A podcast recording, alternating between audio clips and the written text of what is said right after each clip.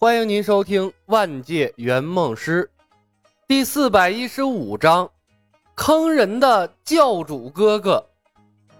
李牧身后浮现出了一个身高六丈、白须白发的老者虚影，剑神现世。刹那间，剑气直冲云霄。空桑山的山林中，树木无风自动，猛禽野兽匍匐在地，瑟瑟发抖。田不易的赤焰。陆雪琪的天涯神剑，宋大人的石虎等等知名的、不知名的仙剑微微颤动，发出一阵阵的剑鸣。画风斗转，一时间众人瞠目结舌，竟有些不适应。如此正统的道术，这还是李小白吗？田不易下意识地撑起了六合镜，光芒护住了青云门的弟子。三妙仙子手一挥，合欢派的缠绵丝飞出。柔白的奇丝在空中组成了一道巨网，笼罩在了合欢派的上方。普空默念佛号，手里的念珠散发出柔和的光芒，万字符号在周边流转，护卫天音寺众僧人。剑神的威势太强，每个人都害怕李小白调转头打他们。双方目前还是敌人，以李小白反复无常的性子，顺手给他们来一发，谁也说不出什么。在剑神出现的那一刻，玉阳子等人心中莫名的生出了恐惧，不敢再攻击李小白了，一个个调转身形，飞也似的逃开，有的向山林钻去，有的向万福古窟的方向跑去，慌不择路。李小白没给他们机会，他掐动剑诀，霎时间万箭齐发，无数道灵气组成的飞剑，以剑神为中心。铺天盖地的向着长生堂众人覆盖了下去，一声声凄厉的惨叫，法宝失控，坠落在地的长生堂普通弟子稍作抵抗，便被灵气飞剑穿在了地上。玉阳子的阴阳镜黑白光流转，转移走了不少的灵气剑，但剑神爆发的剑气威力远远超过了末日之刃的火雨，密集的飞剑叮叮当当，像是打铁一样。撞在了阴阳镜的防护罩上，转瞬间便有几柄灵气飞剑穿透了防护罩，斩在了玉阳子的身上。至于几个长老的护身法宝，在飞行的时候早已被爆掉了，靠灵气撑起的防御在飞剑面前不堪一击，硬撑了几下便被飞剑穿成了筛子。诛仙剑阵吗？看到这一幕，田不易和水月面面相觑。同时看到了对方眼里的惊骇，他们曾见过一次诛仙大阵发威，诛仙古剑调动七脉煞气，化为无数灵气小剑杀敌，跟李小白用出来的招式太像了。唯一的区别，青云门是以诛仙古剑引发的剑阵，李小白射出灵气飞剑的则是背后的虚影。虽然范围比不上诛仙剑阵，但他是靠个人的道行用出来的呀。而且还是瞬发，太可怕了！这李小白的道行该高深到何种地步？为什么拥有如此强大道术的蜀山派之前从未听说过？我操！叶鹏惊呼一声，心脏跳得飞快。这他妈是剑神！是剑神！柳三元目眩神迷，咽了口唾沫。李小白竟然掌握了御剑术最牛波的招式！这波稳了，因为李小白猥琐的招式对修仙产生动摇的仙学院精英团，看着李小白背后的虚影，一个个目露崇拜之情，动摇的道心瞬间稳固了。这才是他们想要的仙道啊！剑圣小白师伯背后的虚影，一定就是蜀山派传说中的剑圣。原来剑圣虽然仙去，但仍留下如此强大的灵魂。护佑蜀山派呀！拜月教主打造了三柄智能飞剑，李牧取的是最好的一把。镶嵌的妖丹是蜘蛛精的，存储着蜘蛛精千年的道行。教主推测，妖丹的千年道行一共可以激发剑神六次。但李牧时常把智能飞剑当交通工具使用，一直在持续消耗妖丹的力量。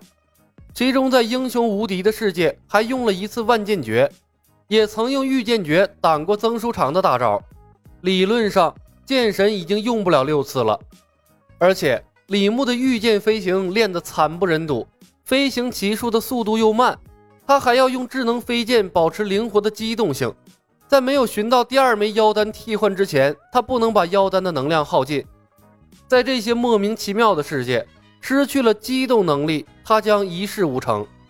大部分情况下，李牧并不想用智能飞剑发大招，这一次是逼不得已。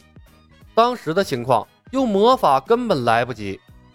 但不得不说，剑神用出来之后，那炫目的特效，掌控万物生死的滋味儿，真的好他妈爽啊！剑神这样的拉风招式，这才符合他蜀山仙学院创始人的身份啊！什么失控啊，膀胱缩小啊，太猥琐了。李牧操控万千灵气剑扑杀长生堂的人。体验唯我独尊的肆意，心情前所未有的愉悦，这大概就是拜月教主横行无忌的底气所在吧。可这种愉悦感仅仅持续了五秒，剑神的虚影消失，漫天的灵气飞剑陡然消散。李牧一下子愣住了，啥玩意儿啊？就五秒？一个千年的妖丹能量只能使用六次的超级大招？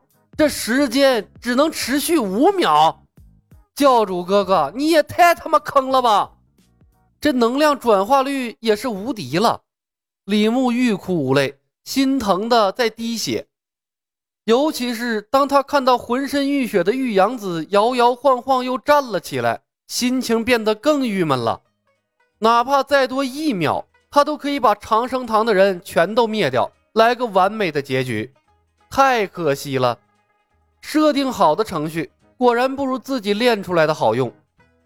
李牧暗叹了一声，趁着地面上的人仍沉浸在剑神的震撼中，迅速收拾心情，拿出了魔法书，翻到了连锁闪电的页面，低声念动咒语：“伟大的元素精灵啊，请听从我的召唤，化作天空中奔驰的闪电，劈向我所指定的敌人吧！”罗拉大里克尔杜欧，来自英雄无敌世界的羞耻感爆棚的咒语。他没好意思大声念出来，毕竟啊，诛仙世界的咒语，什么九天玄煞化为神雷，煌煌天威以剑引之，这种法咒虽然意思差不多，但对比之下，英雄无敌世界的大白话咒语显得很 low 啊。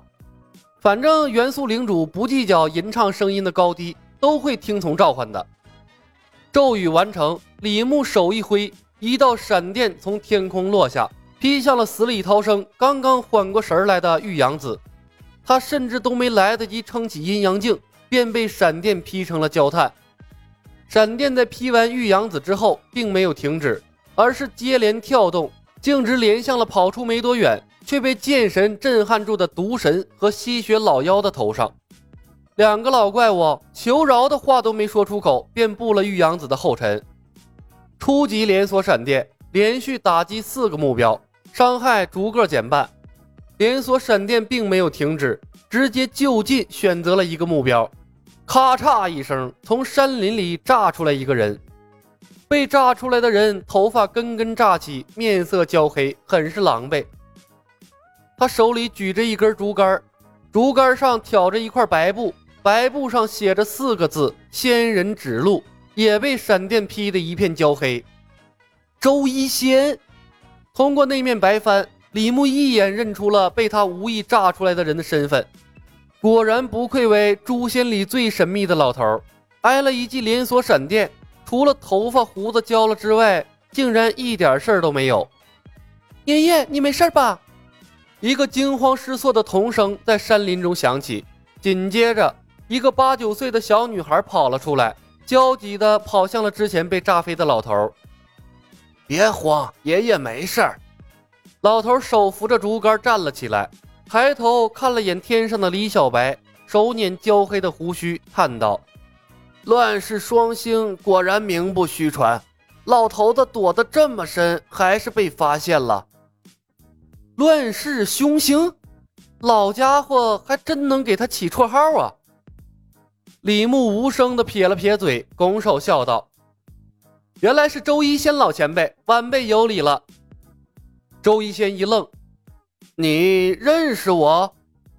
李牧笑笑：“听家师剑圣说过老前辈的名号，青云门第十三代传人，比道玄的辈分还要高，晚辈可有说错？剑圣，周一仙一脸的懵波。他行走天下几百年，见多识广，没有他不知道的事儿啊。但这次真的被唬住了，因为他从没听说过剑圣这个名字。剑圣知道他，他却不知道剑圣，这便可怕了。本集已经播讲完毕，感谢您的收听。喜欢的朋友们点点关注，点点订阅呗，谢谢了。